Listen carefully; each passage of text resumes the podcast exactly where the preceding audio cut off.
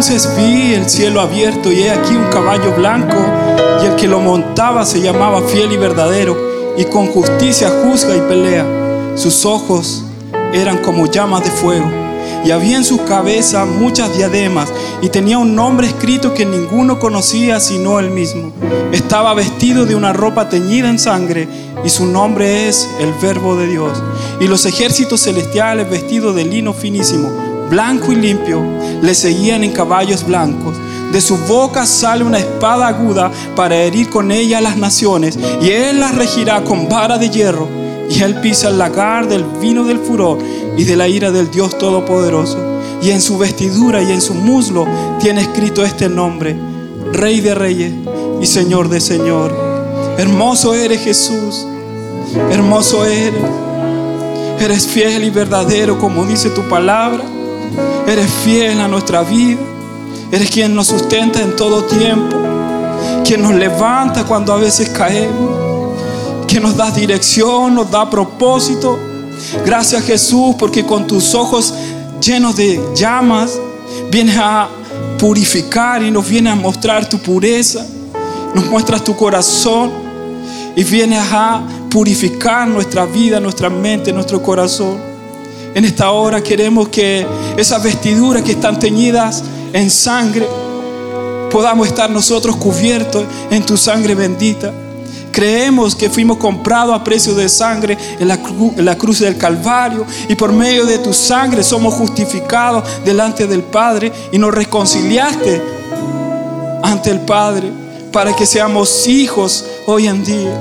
Y hoy como hijos tuyos queremos adorarte y te hemos cantado, adorado. Tú eres la plenitud, Jesús, de nuestra vida. Tú lo llenas todo de nuestra vida. No necesitamos nada más Solamente tú eres quien nos sacia nuestra sed interior, quien nos alimenta cuando tenemos hambre. Es tu palabra la que nos sustenta en todo tiempo. A ti te glorificamos y a ti te damos honra y gloria por los siglos de los siglos. Amén.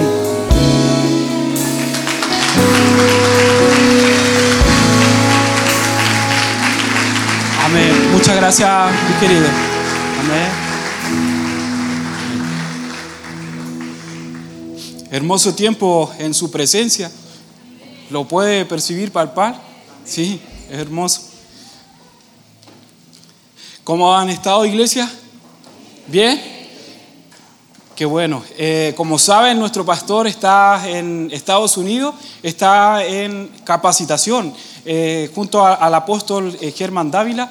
Todos los pastores de la red que están bajo la cobertura de nuestro pastor Germán hoy en día están en una capacitación. Entonces, Qué bueno que nuestro pastor también eh, pueda también ser alimentado y ser instruido para que traiga todo eso, ese aceite y nos venga a impartir a nosotros y poder ser, ser bendecidos, ¿cierto? Entonces sigamos orando por nuestros pastores para que el Señor le siga añadiendo mayor sabiduría y entendimiento y que el Señor guarde su corazón y que siempre sea fiel a la Escritura. Y hemos, todos hemos sido bendecidos porque todo lo que se imparte siempre ha sido fiel a la Escritura. Y eso nos ha enseñado nuestro pastor, que siempre seamos fiel a todo lo que dice la Escritura y qué es lo que quiere decir Dios en este tiempo.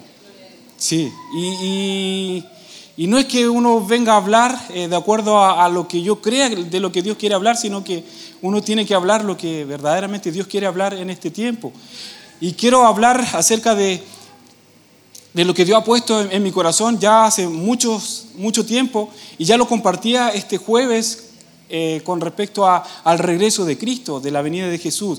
Y si alguien no ha podido ver la predicación del día jueves, les pido que lo puedan eh, ver, porque explicaba también de cómo Jesús eh, viene por su iglesia y cómo ella, Jesús va a llevar a su iglesia y la va a llevar a una boda. Y yo ahí explicaba un poquito de que Jesús en el Getsemaní, cuando él, él pedía que pasara de él la copa, en, el, en, el, en la cultura judía, los matrimonios antes eh, pagaban el adote y para pagar el adote su compromiso, cuando ya firmaban ese pacto, lo hacían a través de una copa, en donde el esposo honraba a la mujer dándole riqueza a la familia.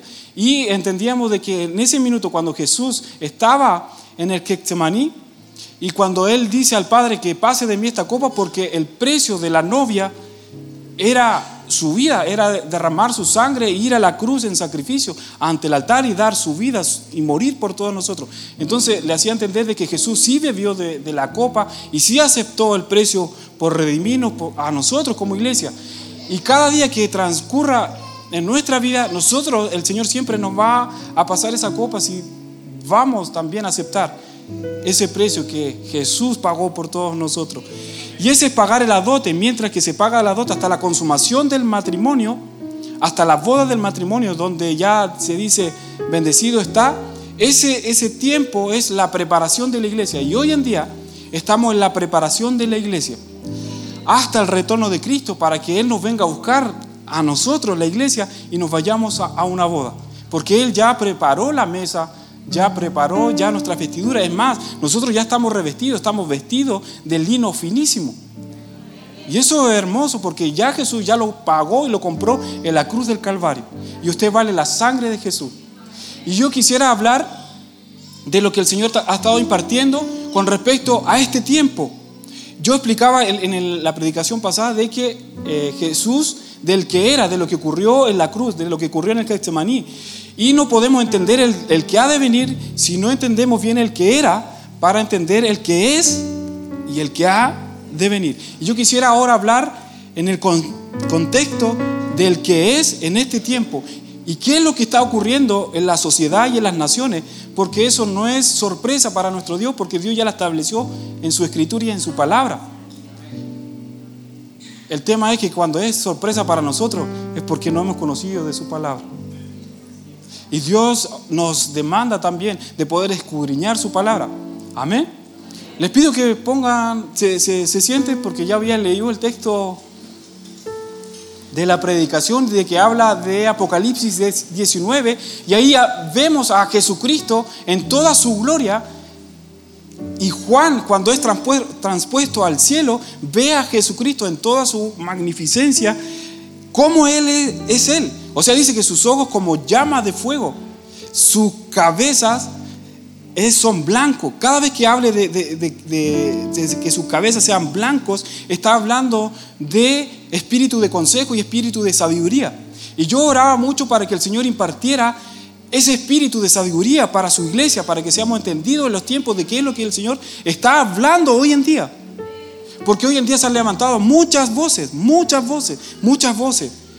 Pero debemos ir a la voz principal, que es nuestro amado Jesús. Dice que de su, de su boca sale una espada aguda que con ella regirá con vara de hierro a las naciones. Dice que Él con justicia juzga y pelea. ¿Qué es lo que está pidiendo hoy en día la sociedad? Justicia. Ellos no se dan cuenta de que están en su interior pidiendo a Cristo. Porque Cristo, mis queridos, aquí dice su palabra, que de su boca dice sale una espada aguda que con ella regirá con vara de hierro a las naciones. Viene, mis queridos, un juicio a las naciones, pero debemos entender cuándo es el tiempo. Y Cristo viene por su iglesia. Y luego que Cristo venga a buscar a su iglesia, nosotros nos vamos a una boda del Cordero. Luego que estemos comiendo, ¿cierto? Y nos hacemos Va a ser hermoso ese tiempo, ¿sí? Porque le vamos a ver cara a cara a nuestro amado Jesús. Hoy en día no le vemos, lo sentimos, lo percibimos, pero gloria a Dios porque le vamos a ver cara a cara. Yo creo que vamos a estar así pegados, así con Jesús. Oh, amado, que eres hermoso. Vamos a decir eso. ¿Sí? Ese tiempo va a ser hermoso. Y esa es nuestra esperanza. Y como decía mi esposita, el Señor ya nos contó la película final, ya sabemos el final. Y que nosotros reinaremos con Cristo eternamente. La promesa ya está dada. ¿Sí? Entonces ahora lo que está aconteciendo, el que ha de venir, debemos traer ese futuro a, nuestro presente. Y lo que el Señor hizo en el pasado, debemos traerlo en el, en el presente, para que nuestro corazón esté sano, para que vivamos completamente. Muchas veces no entendemos y no vamos a la oración para escudriñar qué es lo que ocurrió también en la cruz. ¿Vamos bien ahí, mis hermanos? ¿Cuándo Cristo va a venir a regir con vara de hierro a las naciones? Cuando vengamos con Cristo a reinar la tierra. Y eso está muy próximamente, va a ocurrir ese evento. Porque las naciones ya lo están anunciando. Miren mis queridos, la palabra dice que así como Juan el Bautista preparó el camino para el Mesías, y él lo preparó, ¿cierto? Se recuerdan que él empezó a anunciar que Cristo, el Mesías, iba a venir y que él iba a bautizar no solamente con agua, sino con el Santo Espíritu, nos iba a llenar. Así como Juan preparó el camino para el Mesías, también están los falsos Juan que van a preparar al falso Mesías. Y fíjense que estos falsos Juan, ahora se va a dar cuenta, tienen que provocar un caos, tienen que provocar tinieblas, tienen que provocar enemistades, tienen que provocar persecución a la sociedad, persecución a la iglesia. ¿Por qué? Porque necesita preparar el camino para el falso Mesías. Y la palabra anuncia de que va a venir un falso Mesías y de que muchos quizás van a ser engañados por este falso Mesías. ¿Qué es lo que va a ocurrir con este falso Mesías. Luego que nosotros nos hayamos ido con Cristo, recién va a aparecer aquel falso Mesías. Pero ese falso Mesías, ¿saben lo que va a prometer en su discurso? Se dice en la escritura, en el libro de Daniel, que él tendrá influencia política, económica, religiosa y bajo el ejército. Toda esa influencia él la va a tener. La va a tener. ¿Y, qué es lo, cuál va a ser su discurso? Su discurso va a ser paz y seguridad. Él va a venir a ofrecer una paz falsa y una seguridad falsa. Le hago la pregunta, si nosotros estuviéramos tranquilos acá y alguien nos venga a ofrecer paz y seguridad, no le podríamos creer. Ah, pero si estuviéramos viviendo en caos y se levanta la sociedad y se levanta contra los gobiernos y estamos viendo violencia, muerte, maltrato, ¿creen ustedes que la sociedad está pidiendo paz y seguridad. Y si aparece este personaje ofreciéndole esto, ¿creen ustedes que la, iglesia lo va a seguir? Perdón, ¿la sociedad lo va a seguir? Sí. Entonces, fíjense, están preparando, están preparando el camino al falso Mesías. ¿Cómo lo están preparando? Están provocando caos. Esto no es conciencia, en lo que está ocurriendo en las naciones. No es conciencia. Y esto no tiene que ver, mis queridos, con algo político. No, no, no. No, no. No, Esto es más profundo. Están preparando a este falso Mesías. Van a provocar todo el caos en la tierra. ¿Para qué? Para que cuando aparezca este líder, falso líder, ofreciendo paz y seguridad. Y muchos a veces le van a creer. Pero la iglesia va a ser libertada. La iglesia va a ser sacada. Mientras tanto, quisiera hablar algunos textos bíblicos. Nosotros estamos siendo justificados por medio de la sangre de Jesús. Eso dice la Escritura. Dice en Romanos 5, dice, mas Dios muestra su amor para con nosotros en que aún siendo pecadores, Cristo murió por nosotros. Pues mucho más estando, dice, ya justificados en su sangre, dice, por él seremos salvos de la ira. O sea, el Señor nos anuncia de que se va a manifestar una ira de Dios. Y quiero que podamos leer, le pedí a los hermanos de multimedia que pudiéramos leer esos textos bíblicos de Romanos. Miren. Romanos 1.8. Fíjense lo que dice Romanos 1.8. Si a ver si lo muestran.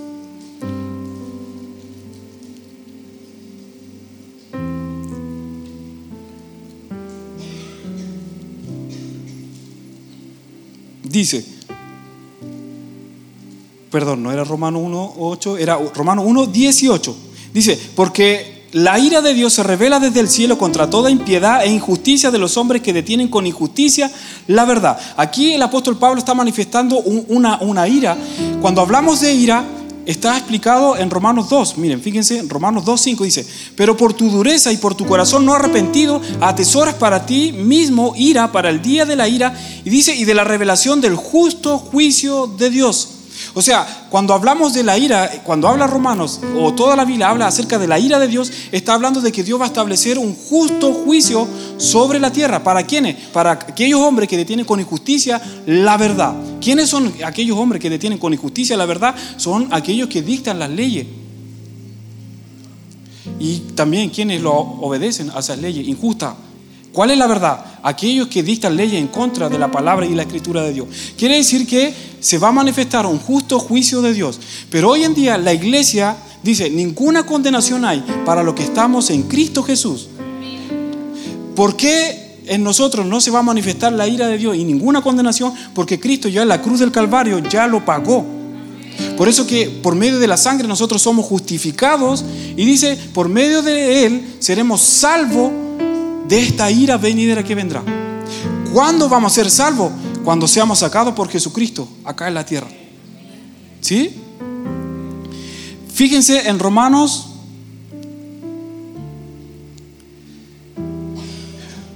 ...12... Romanos 12...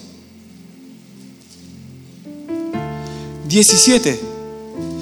...perdón, 19... No os venguéis vosotros mismos, amados míos, sino dejad lugar a la ira de Dios, porque escrito está, mía es la venganza, yo pagaré, dice el Señor. Dice, así que si tu enemigo tuviere hambre, dale de comer, si tuviere sed, dale de beber, pues haciendo esto, ascuas de fuego amontonarás sobre su cabeza.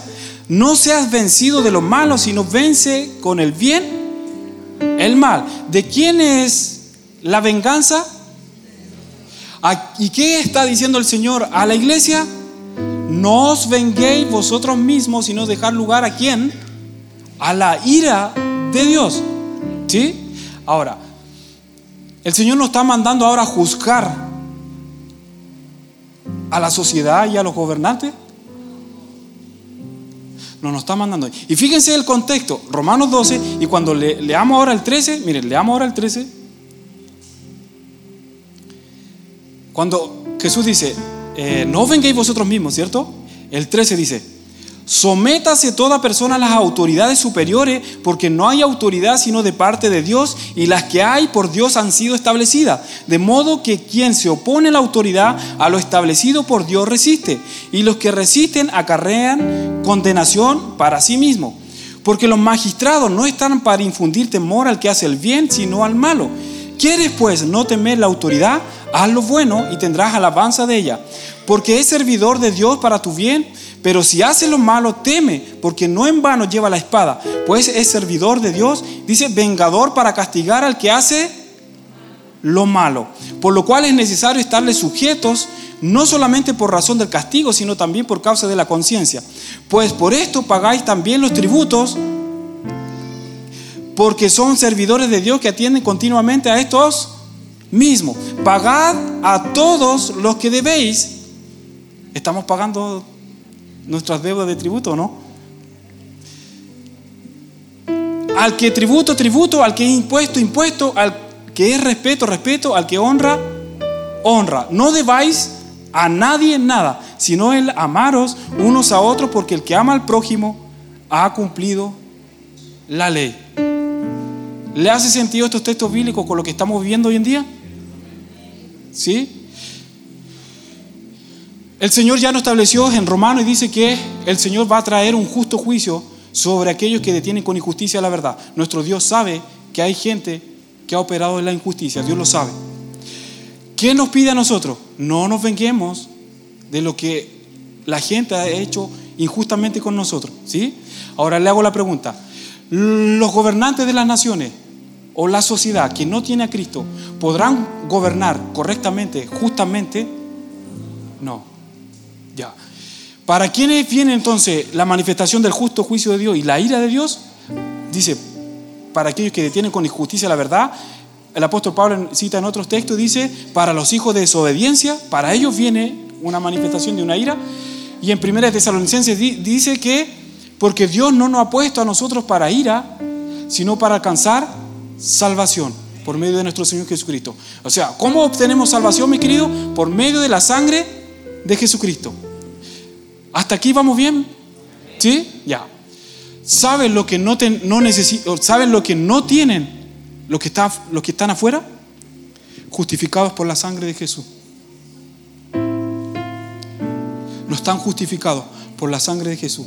Y por más que pidan justicia y si el rey, que es injusto, le hiciera justicia, pero no están siendo justificados por la sangre de Jesús, le hago la pregunta, ¿qué va a pasar con él? Entonces, ¿cuál es el rol de la iglesia hoy en día? Anunciar el Evangelio. Anunciar el Evangelio, anunciar a Cristo, para que ellos sean justificados por medio de la sangre de Jesús. Porque la palabra ya está establecida. Viene un juicio sobre la tierra, viene la ira de Dios. Eso está escrito. Perdóneme que se lo esté diciendo de esa manera, pero está escrito. Pero el Señor es fiel y justo para perdonar nuestros pecados y por medio de la sangre dice que nos va a librar, vuelvo a decir, de la ira venidera. ¿Estamos justificados por medio de la sangre de Jesús? Amén. Estamos justificados, ¿cierto? Amén. Eso es hermoso. Fíjense en Gálatas 4.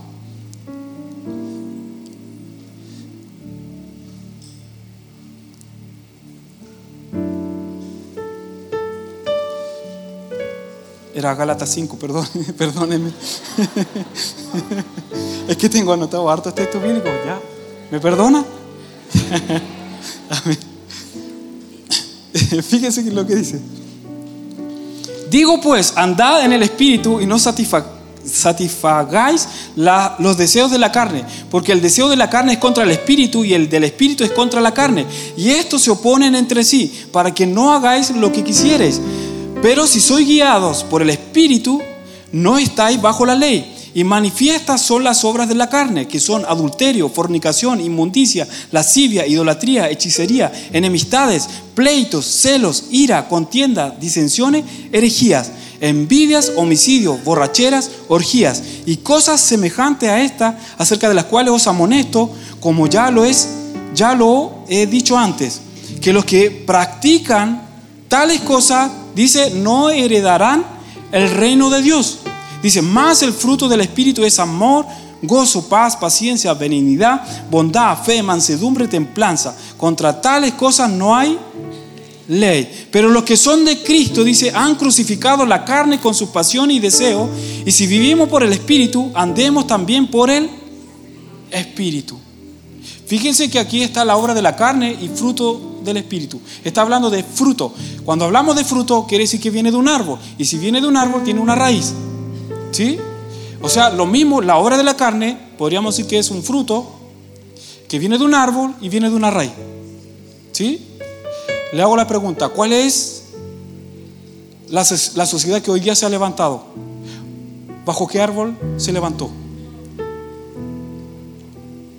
¿Se levantó bajo la obra del Espíritu Santo, bajo los frutos, o se levantó bajo la obra de la carne? ¿Cuál es su respuesta? La obra de la carne. O sea, si se levantaron bajo la obra de la carne, ¿qué hace la iglesia poniéndose de acuerdo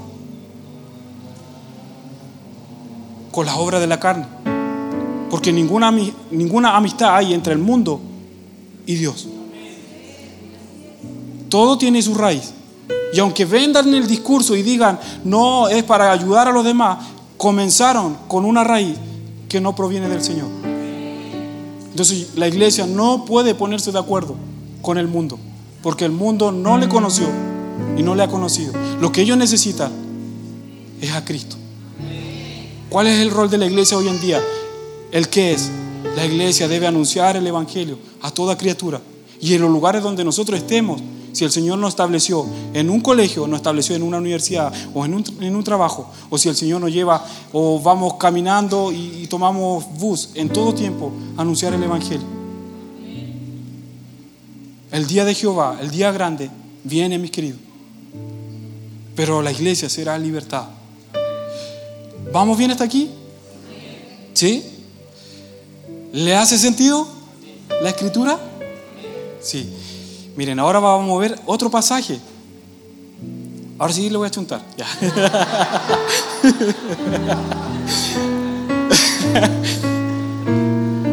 Daniel 2.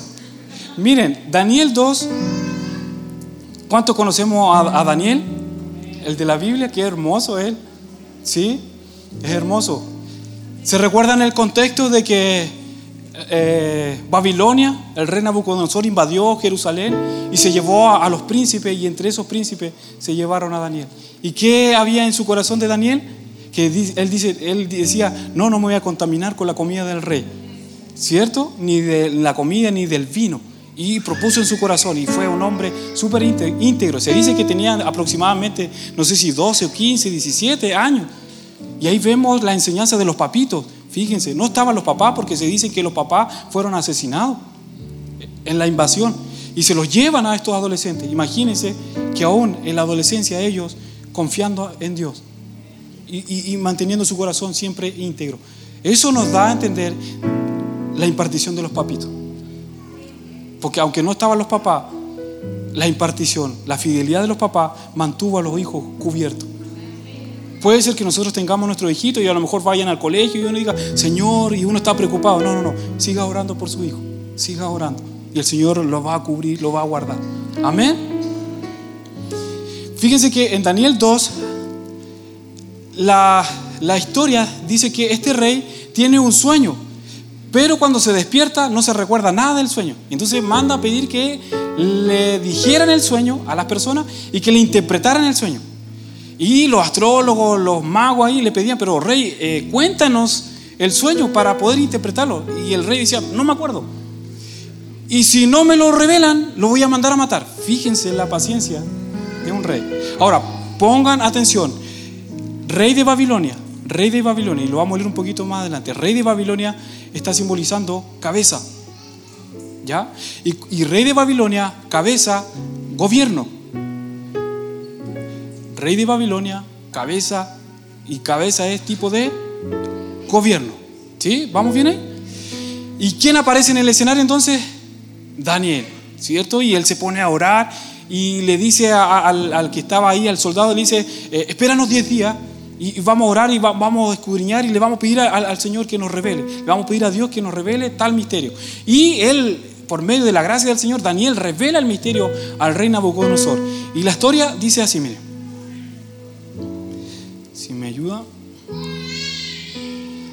Lo voy a leer entero para que entremos en contexto.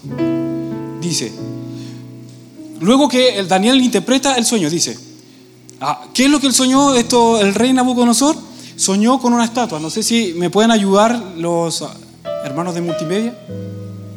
Les pedí que pudiéramos publicar una foto. Ahí sí, ¿lo ven un poquito? Aparece una estatua. Fíjense que la estatua tiene cabeza de oro, los pechos de plata, los muslos de bronce, los pies de hierro y los, eh, perdón, las piernas de hierro y los pies de hierro y de barro cocido. ¿Ya? Y ahora viene la interpretación. Y esa piedra que está ahí es Cristo. Cristo que va a venir a desmenuzar ahora los gobiernos. Y esto tiene que ver con gobierno, la manera de gobernar fuera de Cristo. Miren, veamos ahora la interpretación. Dice, Daniel 2.37 dice, tú, oh rey, Eres rey de reyes porque el Dios del cielo te ha dado reino, poder, fuerza y majestad. Y donde quiera que habitan los hijos de, hombres, bestia del campo y aves del cielo, Él los ha entregado en tu mano y te ha dado, te ha dado el dominio sobre todo.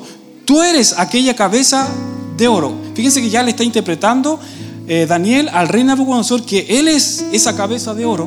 Él es la cabeza de oro que estaba representando al imperio babilónico. ¿sí? Y dice después, y después de ti se levantará otro reino inferior al tuyo y luego un tercer reino de bronce, el cual dominará sobre toda la tierra. Y el cuarto reino será fuerte como hierro y como el hierro desmenuza y rompe todas las cosas, desmenuzará y quebrantará todo. Y lo que viste de los pies y los dedos, en parte de barro cocido y de alfarero, y en parte de hierro, será un reino dividido. Más Habrá en él algo de la fuerza del hierro, así como viste hierro mezclado con barro cocido. Y por ser los dedos de los pies en parte de hierro y en parte de barro cocido, el reino será en parte fuerte y en parte frágil. Así como viste el hierro mezclado con barro, se mezclarán por medio de alianza humana, pero no se unirán el uno con el otro como el hierro no se mezcla con el barro. Y en los días de estos reyes, el Dios del cielo levantará un reino que no será jamás destruido, ni será el reino dejado a otro pueblo, desmenuzará y consumirá, consumirá a todos estos reinos, pero él permanecerá para siempre. De la manera que viste que del monte fue cortada una piedra, no con mano, la cual desmenuzó el hierro, el bronce, el barro, la plata y el oro, el gran Dios ha mostrado al rey lo que ha de acontecer en lo por venir. Y el sueño es verdadero y fiel es su interpretación. ¿Quién es esta roca que es cortada y viene a desmenuzar? Ahora, estos reinos, ¿sabe lo que significa el reino? La cabeza, reino babilónico, pecho, el reino medo-persa, los muslos de bronce representan el imperio griego, las piernas el imperio romano y los pies de barro cocido con hierro están representando una mezcla entre alianza humana. Y hoy en día las naciones han hecho alianza humana, mi querido. ¿Sí?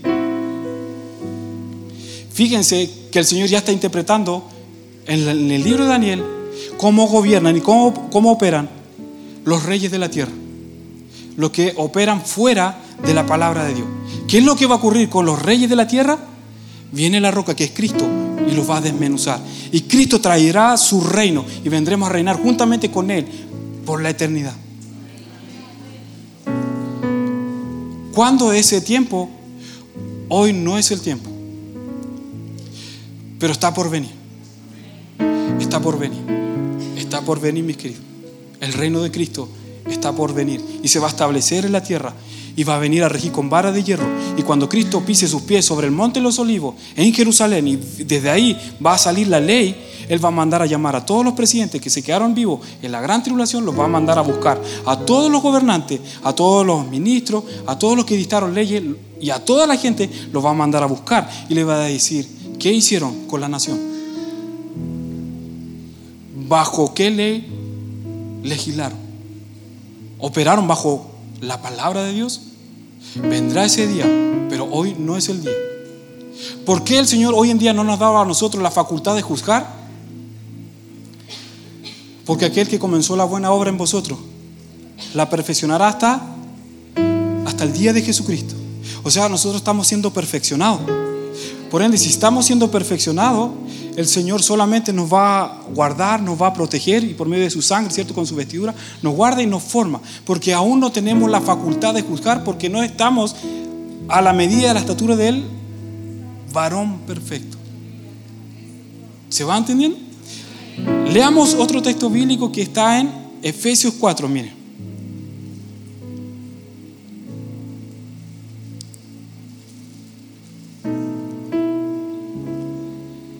Dice, y él mismo constituyó a unos apóstoles, a otros profetas, a otros evangelistas, a otros pastores y maestros. Dice, a fin de perfeccionar a los santos para la obra del ministerio.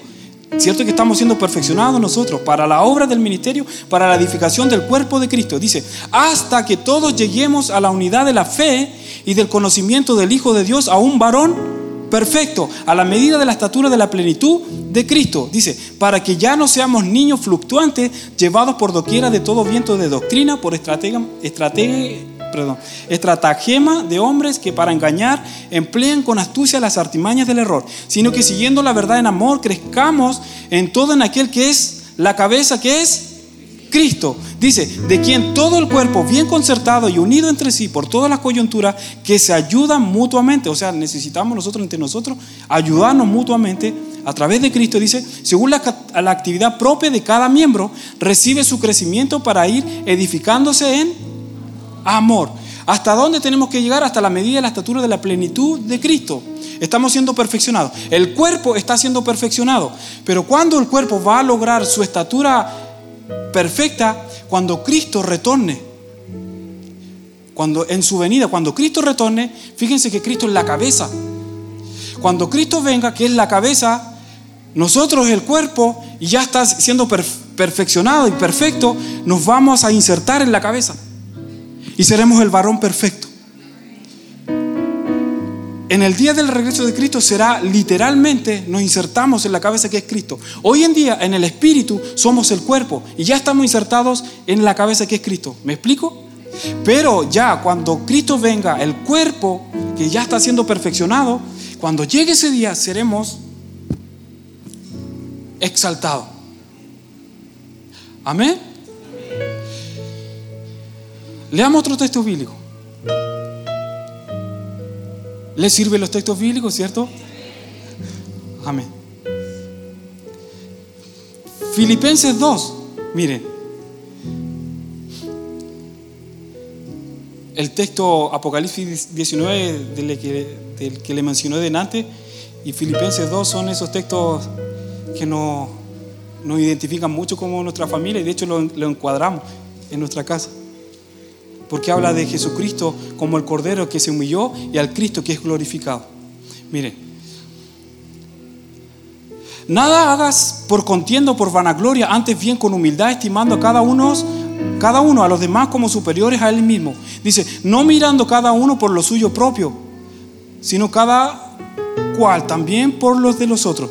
Haya pues en vosotros este sentir que hubo también en Cristo Jesús, el cual siendo en forma de Dios, no estimó el ser igual a Dios como cosa que aferrarse, sino que se despojó a sí mismo, tomando forma de siervo, hecho semejante a los hombres, y estando en la condición de hombre, se humilló a sí mismo, haciéndose obediente hasta la muerte y muerte de cruz. Por lo cual Dios también lo exaltó hasta lo sumo y le dio un nombre que es sobre todo nombre, para que en el nombre de Jesús se doble toda rodilla de los que están en los cielos y en la tierra y debajo de la tierra, y toda lengua confiese que Jesucristo es el Señor para gloria de Dios Padre. Esta promesa se va a cumplir, toda rodilla se tendrá que doblar ante la presencia de Dios y toda lengua confesará que Jesucristo es el Señor.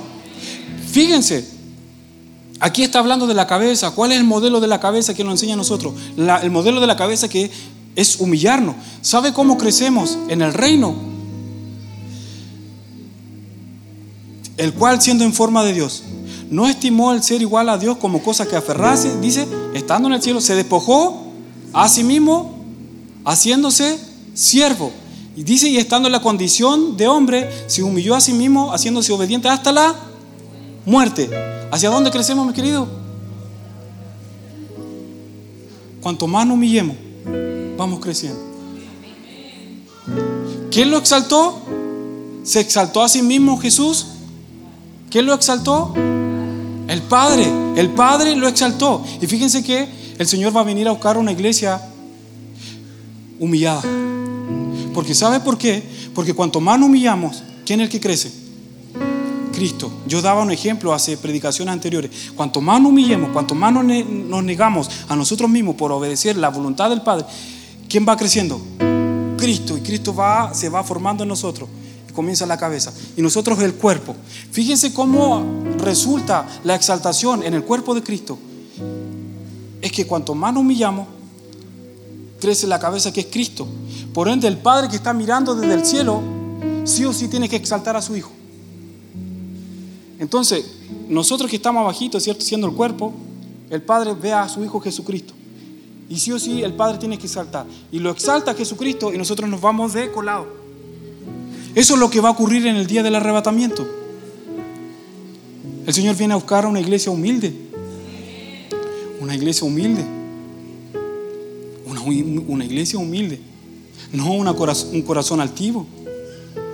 Al altivo el Señor Dios lo mira desde lejos.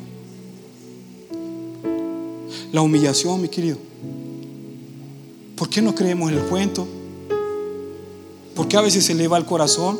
Porque tenemos más dinero en la cuenta porque tenemos tres casas.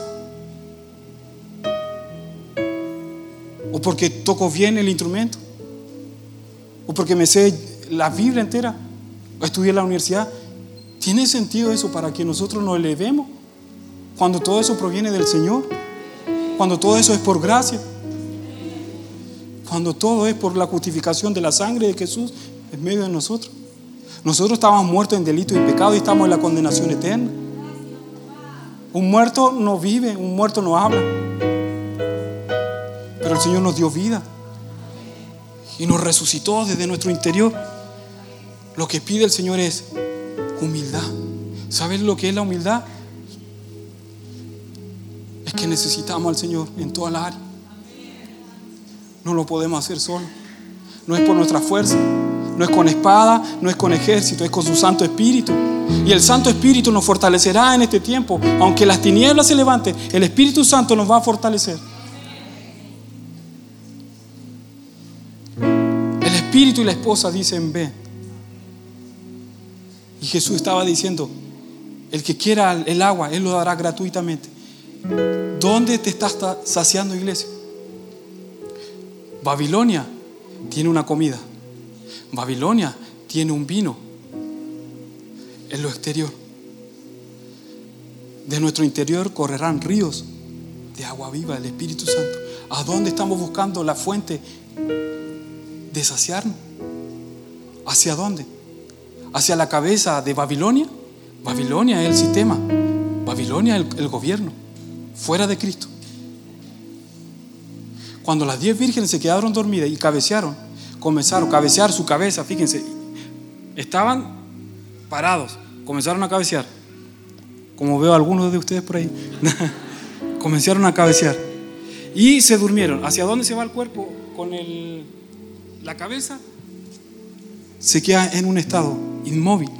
Y la cabeza no puede hacer algo en nuestra vida porque estamos dormidos. Debemos posicionar a Cristo como cabeza. ¿Sabe cuándo nos comenzamos a cabecear? Cuando nuestra mirada se comienza a desviar. Dice Jesús, puesto los ojos en Jesús, autor y consumador de qué? De la fe. A veces cabeceamos porque miramos a Jesús y miramos el sistema. Miramos a Jesús y miramos lo que nos puede ofrecer el sistema. Miramos a Jesús y así, vamos cabeceando. Y Dios espera que veamos a Cristo en nuestra mirada. Lucas 18.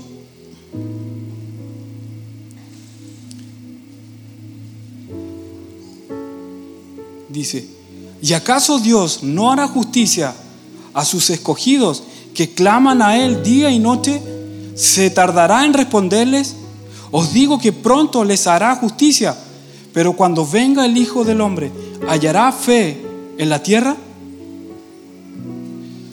Pregunta, ¿a quién Dios va a hacer justicia? A sus escogidos.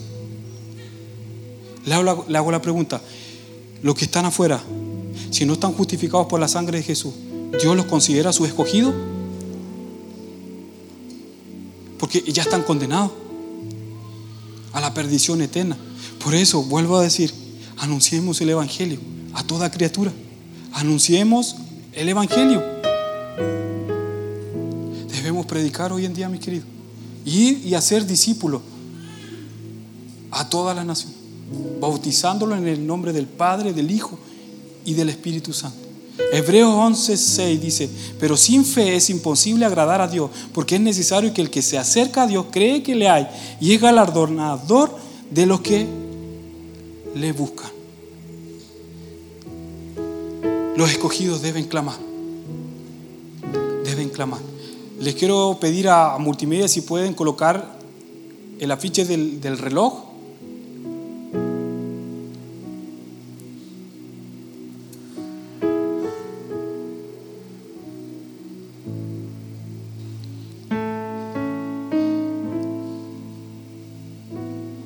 El año pasado eh, fue el 2018 en julio, con mi esposita, nosotros fuimos a un congreso.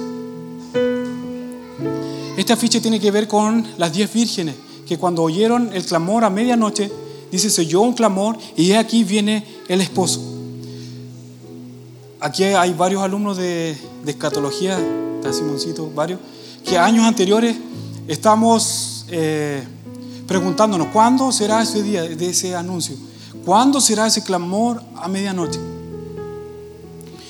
Y yo les quiero contar y abrir mi corazón y, el Espíritu Santo no me deja mentir, ni Dios no me deja mentir, ni su palabra me deja mentir. Estando en ese congreso, el predicador estaba hablando y empieza a soltar palabras de... Estaba hablando en lengua. Y cuando empieza a hablar en lengua, el Espíritu Santo me habla a mí y me dice, Él te va a hablar. Voy a transmitir lo que está hablando en lengua, lo voy a transmitir en español y va a ser un mensaje para ti. Y yo lo empiezo a recibir y quebrantado porque sabía lo que él, lo que él iba a decir, me iba a tocar. Y habla acerca del, del proceso, me habla a mí personalmente, pero luego él suelta y dice, el clamor a medianoche ya comenzó. Y hoy les vengo a decir en mi iglesia, el clamor de la medianoche ya comenzó. Aquí viene el esposo. Aquí viene el esposo. Viene el esposo, mi querido. El clamor ya comenzó. Y lo sentí tan fuerte el Espíritu Santo. Diciéndome, ya comenzó el clamor. Se dice que a las 3 de la mañana es la hora más oscura. en lo natural. Y se dice también en el reino espiritual de que a las 3 de la mañana hasta las 6 es donde el enemigo opera con mayor fuerza. Esta palabra también está relacionada con Mateo 24 cuando dice, oren para que vuestra huida no sea en invierno ni en día de reposo. El invierno está hablando de la hora más oscura en una temporada. Se viene la hora más oscura. Ya estamos en la hora más oscura porque ya lo estamos viendo con nuestras narices lo que está aconteciendo. Toda la tiniebla, toda la maldad ya comenzó. Dice la palabra, tiniebla cubrirá la tierra y oscuridad a las naciones, pero más sobre nosotros amanecerá Jehová. Amanecerá Jehová. Y esa es nuestra esperanza. La luz de Cristo resplandecerá en nosotros. Y el sol de justicia vendrá en favor de su iglesia.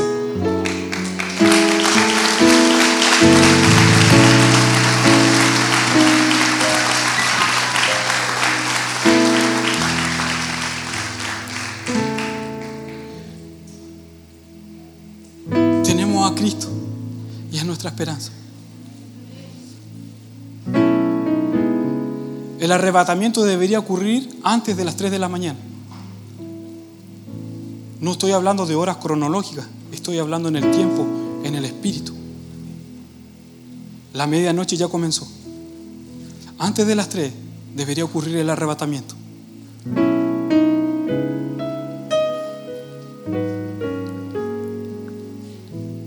Cristo en nosotros, dice su palabra. Esperanza de gloria. Esperanza de gloria. Tenemos esperanza. Y hoy en día el Señor nos está advirtiendo y está tocando trompeta. Despiértense, despiértese iglesia, despiértese por el amado. El amado no va a venir como ladrón, el amado va a venir como esposo buscando a su iglesia. Y el amado cuida a su iglesia. El, el amado tiene cuidado de su iglesia, la protege, la guía, le entrega palabra, la advierte la aconseja, la guía. Ese es nuestro amado. ¿Qué es lo que nos pide el amado? Permanezcamos en Él. Permanezcamos en Él. ¿Cómo permanecemos? Oren. Clamen. Debemos orar, clamar. Esa oración debe ser un deleite. Es un deleite. Oremos, clamemos. El amado viene amado bien. Amén. Podemos cantarle al amado porque Él es nuestra esperanza.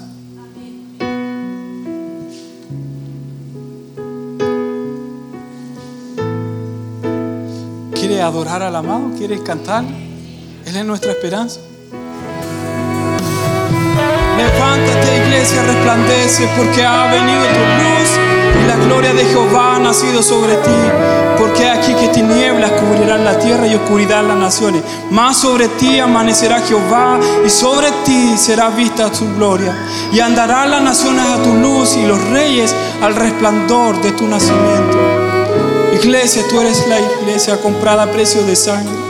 Vale la sangre de Jesús. Vale la sangre de Jesús, el sacrificio. Jesús te ama, iglesia y te anhela, te anhela celosamente, te desea, te busca. Y aunque estás distraído, te sigue buscando. Se deleita en ti, en tu hermosura, porque Él te dio hermosura. Él te dio identidad, lavó tus heridas perdonó tus pecados, te levantó, te redimió, te justificó, te dio herencia. Eres la amada iglesia, eres su amado. El amado viene, el amado viene por su iglesia. El amado ya vistió a su iglesia de lino fino resplandeciente blanco y resplandeciente, que son las acciones justas de los santos. En el amado, en su corazón. Que hace tu mirada mirando lo que no debes ver? ¿Qué hace tu corazón pensando lo que debes pensar? Fuera de Él. Él es tu todo.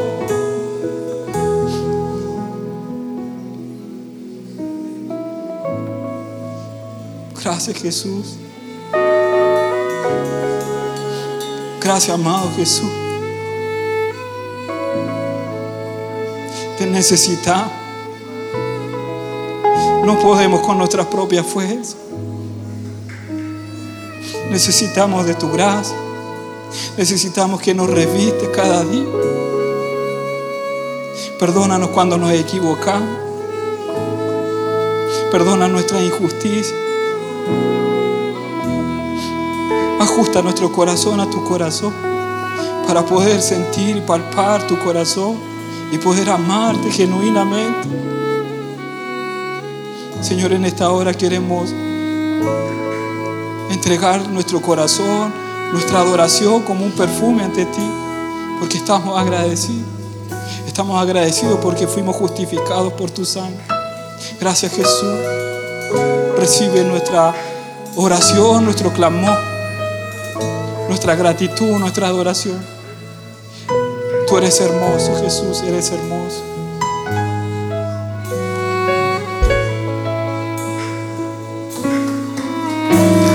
Dele un aplauso de honra a nuestro amado, a nuestro hermoso Jesús, a nuestro hermoso Jesús que está preparando en esta hora una mesa hermosa para que usted y yo vayamos a sentarnos cuando Él venga por su iglesia. Hermano, ahora vemos en parte. Yo no sé si usted ha experimentado momentos en la presencia del Señor así tremendos. ¿Lo ha experimentado alguna vez? Eso es conocer en parte. Imagínese cómo será aquel día cuando Él venga por su novia que está preparada y se siente. No sé si usted puede ver que ahora en este tiempo, así como nosotros nos estamos preparando, ellos también están preparando esta mesa para esas bodas del Cordero, donde usted y yo nos vamos a sentar y vamos a degustar de manera ya tangible la presencia de Jesús, la presencia del Padre. Qué hermoso va a ser ese día. Iglesia, no perdamos nuestra mirada, no divaguemos. Ebrios, dice la palabra, borrachos, mirando de un lado hacia otro nuestros ojos puestos en Jesús. Él, solo Él. Eso no significa que vamos a dejar nuestras cosas. No, no, no. Mientras hacemos lo que debemos hacer diariamente, que nuestros pensamientos, nuestro corazón esté alineado a Él. No se desvíe. No se desvíe en su trabajo. No se desvíe mirando lo que no tiene que mirar. Hablando lo que no tiene que hablar. Pensando lo que no tiene que pensar. Sintiendo alinee su corazón, su mente, sus ojos. Alineemos todo nuestro ser al corazón del Padre, ¿no es cierto? ¿Tiene gratitud en su corazón? ¿Usted cree que lo que se viene es realmente bueno? Es que hermano, hemos vivido cosas buenas, pero ese día, hermano, debemos anhelarlo y no tenerlo por, por tardanza. La palabra dice que algunos tienen tienden a tener ese día por tardanza. No, mi hermano. Vivamos expectante como que esto fuese ahora ya. ¿Sabe por qué? Porque si nosotros vivimos esto pensando como que algún día va a ser el día y la hora nadie lo conoce, eso es verdad. Pero si nosotros vivimos expectantes a que ese día es ahora ya, se va a fijar cómo usted se va a querer someter a los procesos rápidamente para dar frutos rápidamente, porque en cualquier minuto viene. Que no nos pille ese día como ladrón. ¿Sabe a quiénes va a pillar como ladrón? A los que no están encendidos de amor por el amado. Pero los que estamos encendidos, apasionados por el amado, no nos va a pillar. Porque vamos a estar listos con nuestros trajes para esperar a nuestro amado. Gracias te damos, Señor, y...